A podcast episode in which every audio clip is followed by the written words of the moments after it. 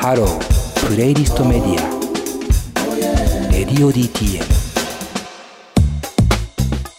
さあ、プレイリストで聴いている方は、えー、ドスモノスの最新作、えー、ドス式からザ・ライト・オブ・スプリング・モンキー、そしてアクエリアス・フィーチャリング・インジュリー・リザーブをお送りしました。えー、パート2の始まりです。改めて今回のゲストは、ドスモノスから荘子itです。よろしくお願いします。よろしくお願いします。荘子itです。お久しぶりです。お久しぶりで。す。なんか、年末以来？去年の。あ、そうですね。イベントに呼んでいただいて、あの、光栄なことに、ああれですよね。あの、いやいや、こちらこそ光栄。はい、えーそうそうそう。最後にお会いできたのがね、そう、現場で、そうですよね。懐かしいですね。懐かしいですね、もはやね。もちろん、あの後にも何度かライブはしたんですけど、かなり最後の方の記憶ですね。ライブとして。ああ、まはいあね、なかなかこういろんな大変なことが起きてるんで、えー活動もちょっとね、はい、いや、大変なことといえば、あの、ナウさんこそ、あの、み マクロな話になってミクロなところで、しかももう、もうめちゃめちゃ人体の中でもかなりミクロな部分に、なんか、ヘビーなものを抱えてたそうじゃないですか。そうなんですよね、はちょっとね、体に石がね、誕生してしまいまして、いいや本当ちょっと、結構ねな、なる方多いじゃないですか、やっぱり。結構ね。まあ、不節制ですよね、完全に。うんうんうんうん相当痛いらしいですね。いでやさっきまで、もうねあれだった人に言うのも本当、野暮ですけど。いや、全然全然、急遽ね、あの、ずらしてもらって、本当にありがとうございます。いや、そのとんでもないです、全然全然。あの、無事にね、あの、はい排出されました。ああ、よかったです。は痛みもなくなって。い。ああ、よかったですね。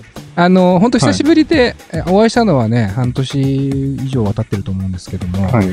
えっ、と、レディオ DTM の収録というか配信上では、はいえー去年のえー4月と5月の2週連続で出てもらってる。はい。だから平成最後と令和最初のゲストだったんですけども、はい。前回の収録では、タイタン、まあ、現タイタン、当時タイタンマン。当時はね、まあ、そう、どう違うねんっていう感じですよね。問 いただしたくなりますけど。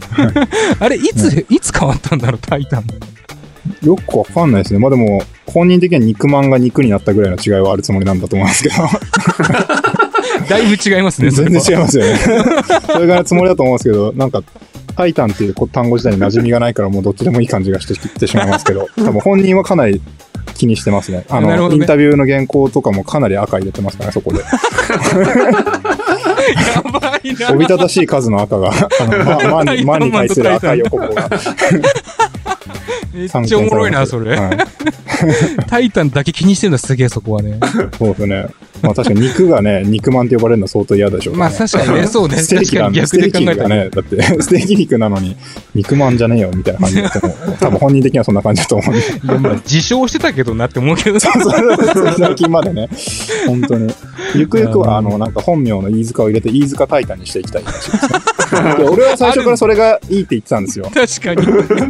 ずっと飯塚タイタンがいいって言って、飯塚タイタンだった時期一瞬あったんですよね。2017年ぐらいあ、。そうなんだ。へえ、はいでもなんかもうダメだっつっても、これからはあの海外に出ていくためにやっぱ、飯塚なんていうなんかジャパニーズな名前じゃなくて、タイタンマンで行くみたいな、アイアンマンみたいな感じで、か 勝てねえとか言って、うん、そうそう。で、最近はでもやっぱりその、こうこういうご時世だからやっぱ、まマンとか言うのもジェンダー的にどうかと思って、待。っていうことでね、確かにね、アメリカ的なストロングスタイルにちょっと寄りすぎた反省を込めて、普通のタイタンになって、ゆくゆくは、やっぱり本名の飯塚を交えたタイ飯塚タイタンに戻っていく、はい。今フェーズに入ってるらしいですね。めちゃくちゃ面白いんだけど。なんか、でもあれだね、海外に出てって、もう海外でも流し入れてね、そしたらもう飯塚出してもね、そうそうそうそうそうそうっていうね、感じ。ね最初からそうしとけばいいのにめんどくさいなと思って。臭いね確かにねはいおもろいわ。タイタン、そう、それこそ前回だからタイタンも一緒にね、はい来てもらって、はいまあ今回はソシット君だけで、あのお願いしてるんですけど、はい。いやー、まあとりあえず、まあいろんなことがね、ここ半年、えーぐらいで起きてますけども、まあなんか元気そうですね、でもね。もう全然僕は元気ですね。もともと結構、あの、まあ、ね、あの、一人上手というか、一人上手。はい、別に家にこもってこう黙々となんか、いろいろしてる分には、全然、むしろそっちの方が元気になるタイプなんで、はいはい。そういう意味ではね、あの、このご時世でも全然いいいい調子でやってますけどね。うんうんうんうん。なんかこう、なんだろう、生活もじゃあそこまで大きく変化してるって感じもないのかうん、まあ予想していたこととはだいぶ違う過ごし方になっちゃってますけどね。やっぱりその、うん本当は3月にあの、テキサスのサウスバイサウスウェストっていうフェスに出た後に、4月はそのレーベルの地元、デスボマークがある、あの、ロサンゼルスとか、サンフランシスコの西海岸ツアーを回ってっていうことで、それこそ本当3月4月はずっとアメリカにいる予定だったんですけど、えまあ、ちょうど全部なくなっちゃったんで、このコロナで。うんギリギリの決断だった感じなんですよね。本当にえなんかサウスバイサウスウェストの中止が発表されたのって本当開催2週間切ってぐらいからで、うんうんね、飛行機とかももう当然のようにあの、ね、キャッシュバックもなしのキャンセルですから、それなりにショックが大きかったですけど、いまあや、、そうっすよね。ねまあ、えっと、アメリカツアーが全部飛んでしまうという状況。そうそうそうそう。でね、映像チームも連れてこのドキュメンタリーを撮りに行こうみたいな。そう、それこういうのもめちゃくちゃ楽しみにしてたの。そういうのもやってたんですけどね。まあ、まあ延期ってことで一応、うんうんうんうんまだわかんないですけどね。いやでも本当こんなに長引くとは思ってなかったですね、やっぱりその当時はそうっ。すよね。うんまあ、何ヶ月かあって夏頃にはまたみたいなね。こんな感じでしたよね、やっうん、ぱり。雰囲気ありはいましたけども、い、や、もうまだ、もうもはや来年大丈夫かみたいなね、ところまで本当にそうですね。ね、来ちゃってますけど、まあ、ただ、なんだろう、ドスモノスの動きとして、まあ、アメリカなり、その海外に行くっていうところは、まあ、延期という気持ちというか、行きたいなっていうところは結構変わってない。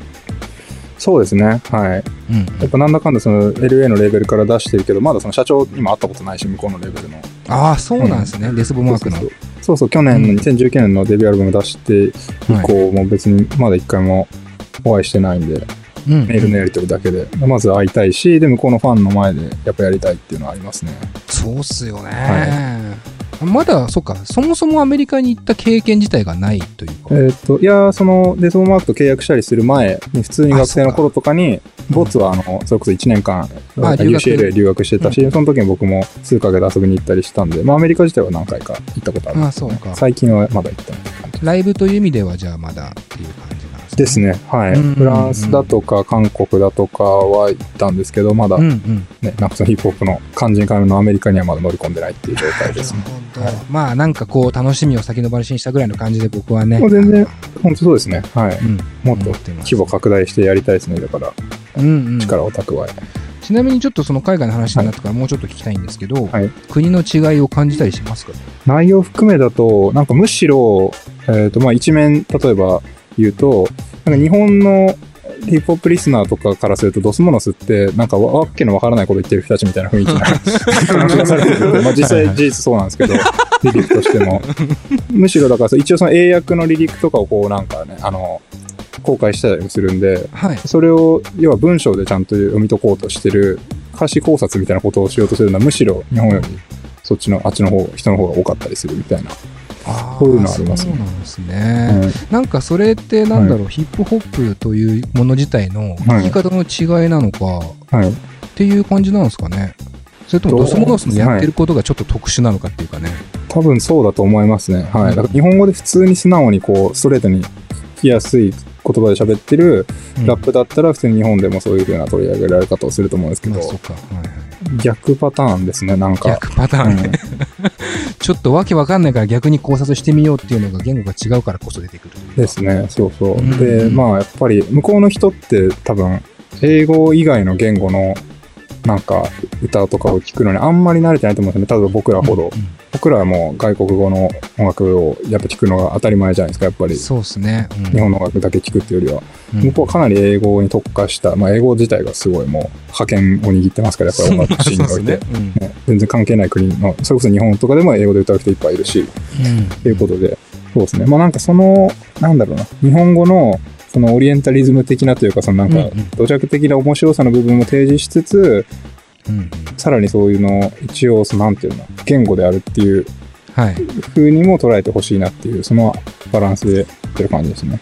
はあ、なるほどね。まあ確かにだから日本人から見る英語と、その英語をいわゆるその言語としている人から見る日本語っていうのは全くね、感覚としては違うというかね。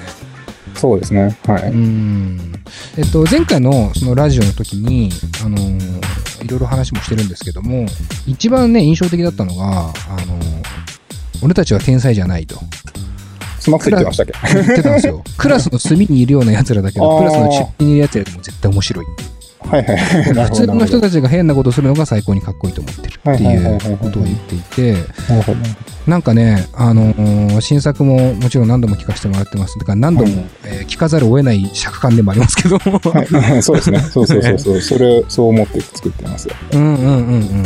まあなんか今今作は今作でまたクラスの隅にいるのかもわからないけど、クラスにの クラスの隅にいたやつらの逆襲撃って感じがするって金子さんがね、はいはい。いい意味で調子乗ってるとも書いてますけどね。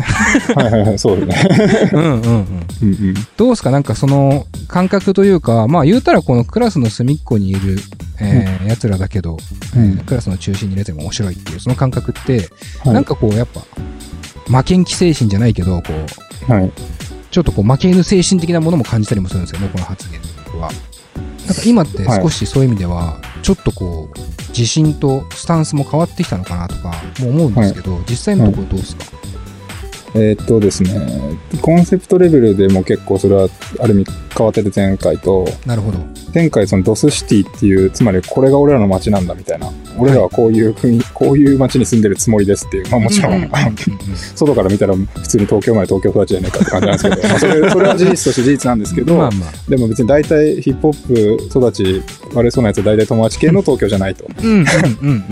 東京は東京でも、その、俺らは、その、東京の内側になんか、なんか別のなんか、街があるような感覚で生きてるし、うんそれをまあ、ドスシティっていう名前で、まあ、名指したもので、うん。のある意味俺らはこういうノリだよっていうことを提示するようななるほど。意味があったんで、まあ、まあ強い、出自というか、そうそうそうそう、うん。強い俺らのバイブスを、ある意味アルバムのどこを切り取っても、その空気感が流れているような、まあ、言っちゃえば金太郎飴的なところもあって、結構音楽の構造としてもめちゃめちゃループが強い、うんうん。あの構造になってて、まうんあ展開コロコロしていくっていうよりは一曲はかなり同じそのビートが反復の中でなんかすごいグツグツとこのマグマを見せつけていくようなタイプのはい。曲だったんですね。うんそれがある意味空間的なモチーフって僕は呼んでるんですけど、はい。はい、前回だからそういう僕らの空間の提示っていうのの次は、うんまあ芸術の基本で基本的に空間ときたら時間なんで、時間。はい、そこにやっぱ時間が流れ出すと。で、そうしたら、まあ、もちろん、ダジャレも含むんでるんですけど、ドス式っていう名前で、あうんの、式を表したらいいんじゃないだろうかと。ドス式を提示した後は、そこに流れる時間っていうものをやってみようと。で、だから前回はどこ聞いとっても同じような感じだったんだけど、今回は、まあ結構コロコロコロコロ、まあ、プログレとか、みたいな感じというふうにも言われますけど、うんもともと僕すごくプログレとかやっぱすごい好きだったんで、どっちかというともともとそっちが、あの、音楽的な、なんていうかな、聞いてた時間とか、うん向き合ってた時間は長いんで、むしろ自然、前回のすごいストイックにループする音楽よりも自然な方向に、あの、舵を切ったという感じですね。はいはいはい。そうか、まあ自分たちのこう、ある種こうす住んでいるというか、まあ、いる場所みたいなものをはい提示するからこそ、ちょっとこう説明的になす部分もあるのかなって気もするんですけど、うん。なんか今回はじゃあ、もっともっとこう、自然に意欲的になってるというか、っていう感じがしますよね。うん。なんかこう、かなり伸び伸びと作ってますね。うんという意味、ある意味。すごいだからあの、はいその空間というかなんか自分たちのいる場所の広さみたいなのを結構感じ始めていて、なんかそれこそクラスの隅だったものがもう今そのクラス自体がもう日本ぐらいになってて、日本の 日本の隅にいるいるのなんかめんどくさいからもう海外行きますぐらいの感覚にすら見えるというか、なんかすごくこううん。本当に受け取る人も自分たちのいる場所もどんどんどんどん広くなってる感じが僕はすごいして。うんうんあの、それはすごく嬉しいし、もうリスペクトレベルの いやいや、そ んなことない。すげえなって思ってます。ああ、そうね。そう。うんはい。まあ、素直に作れたところ結構あるかもしれない。まあ、前作は別にひねくれてるだけではもちろんなかったんですけど、うんうん前回あえてそのなんかちょっと使いづらいジャズのネタとかをあえて使うみたいな結構そういうせせこましい根性が働いてる面うんなるほど。も多少はあって、はい。だからあえてそのなんだろうな。いわゆるその当時ジャジーヒップホップと言われるのだとロバート・グラスパーだとかそのスムースな方向性があったから、まあ、あえてそういうなんか使いやすいジャズの要素じゃないなんかすごい音数の多いビッグバンドみたいなそのなんか構築的なはい。ジャズを解体して、それ使いにくいんですよ、やっぱり音がいっぱいあると。ヒップホップのサンプリングの、まあ、そこもあえて挑んでいこうみたいな、まあ、結構そういう精神でやつとこもあって、うん。だからその20世紀の巨匠ジャズの巨匠たちが作ったネタをなんか全然違う聞かせ方をするみたいな結構そういう脱構築的なチャレンジをしてみようっていう、ええ。まあ、考えがあったんですけど今回は割とストレートにかうん。なんか普通にスッと入ってくるような民族的な音とか、アフリカ、まあ、結構アフリカの音をいっぱい使ってるんですけど今回はい。まあ、そのアフリカの音って結構そのスケ音階としてはペンタトニックスケールと言われる、うん。あの5音階が多いからそれって普通に日本の,、あの音楽とかでもよく使われるから、まあついついあの式って言ってるから和のテイストだと思われたりっていうそういう実際に言われたりもするんですけど、まあ、どっちかというとアフリカみたいな、まあ、そこが。勘違いされてるのもすごいオリエンタリズムっぽいですけど。そうそうそう。普通にアフリカの音の中に日本の弦楽器の音だと思われたりするとかあったりするけどそういうことか、そうか。そうそうそう。んんまあまあ、まあ普通になんか自然にまっとうに気持ちいい音とかを割と愚直に使っちゃってるところもありますね、今回は。うん、なるほど。確かになんかその前回って、なんだろうな、拍にうん。こう合ってこない音を無理やり拍に合わせてる感じっていうか、うんなんかそこの異物感みたいなのが逆に面白いっていうか、まあすご。く芸術的だとそうそうそう。まさにさっき言ったその音数が多いがゆえに、狙った音以外の変な、カサカサカサさせ、なんか変な、はいはい、とかさ、そうそう。周りに まとわりついてる音とかも一緒に入っちゃ、混入してるんですよね。うんうんうん、そうそうそう。で本来な、多分そう綺麗に作るってなると、それ排除する、うん。なんとなくイメージはありますけども、うん。まあなんかそれごとっていうね、感じん、すごくあって、まあそれで言うと確かに今回のは、うん、ちょっとまた方向性というか、えーうんスタンスも変わってきてるのかもしれないなという気もしますね。まあ実際でも、じゃあそうなると、僕その式っていうね、はい。えータイトル、まあドス式、はい。まあさっきも、えー式ってつけてるだけに、えー日本の楽器にちょっと勘違いされたりもするなうんうん。話を。逆になんで式っていう、はいその言葉を使ったんですか？うーん、まあ、まずさっき言ったように、まあ、空間の次時間っていうことと、まあ、ダジャレっていうのが一番大きかったですね。まあシテ。ィから式。そうそう、式から式になったっていうことで、うんまあ、なんか、ドス式、なんかネジ式とかあるじゃないですか、次は。なんか、あっちの方の式、なんかそういう、そういうね。型番というか、そのスタイルの方の式にも取れるし、まあなんか、名前としていいかなっていう、結構、最初にふわっと上げて、なんかまあ、まさか別にそれを本当に採用するつもりで言ったわけでもなかったんですけど、結局採用に至りましたっていう、そういう感じですね。ああ、んそうなんですね。まあそこはだから結構言葉遊びというか、の部分がかなり大きいんだ。なんか4曲で座りが良かったんで、結構。まあそうっすよね、うん確かにね。まあ春夏秋冬ってなんとなくこう連想もしますしね。うんうんね、四季っていう言葉。だからはいそこの辺なんか僕、なんだろうな、僕正直ね、あの、今日宗シット君と話すってなった時に、ぶっちゃけ、いやー、難しいことで分かんねえしなって思った部分もあるんですよ。うん。はいはいあんまり。まあこれなんかいろいろこう包括的ではありますけど、はいでもやっぱなんかそこのバランスが僕いいなと思ってて、そのうんじゃあ式に関してはどうですかって言った時に、はい。まあいろんな意味合いがあるかもしれないけど、言葉遊びの部分の、はいはいなんていうか、えーキャパシティが多いですよっていうところ、はい。うなん、かそこがある種音楽にも俺現れてると思っていて、うん。なんかこう、じゃあ誰も聞けなくて、じゃあ分かる人しか分からなくていい、その人が聞かなくていいものではなくなってるという感じがしていて、まあその辺も含めて、ちょっとこの後、えー、ドス式の話もうちょっとしたいなと思っており。ます。ははいい、はい。よろしくお願いします。よろしくお願いします。えー、プレイリストの方は、えー冒頭には、えー、1曲目と2曲目ですね。ライト・オブ・スプリング・モンキーとアクエリアス・フィーチャリング・インジュリー・リザーブっていうのを聞いてもらいましたが、えー、ここでは、えー、3曲目と4曲目にあたる曲を、えー、聞いてほしいなと思います。えー、エストラス、そしてマンモス VS ドスモノス、VS でいいのかな？バーサスです。はい。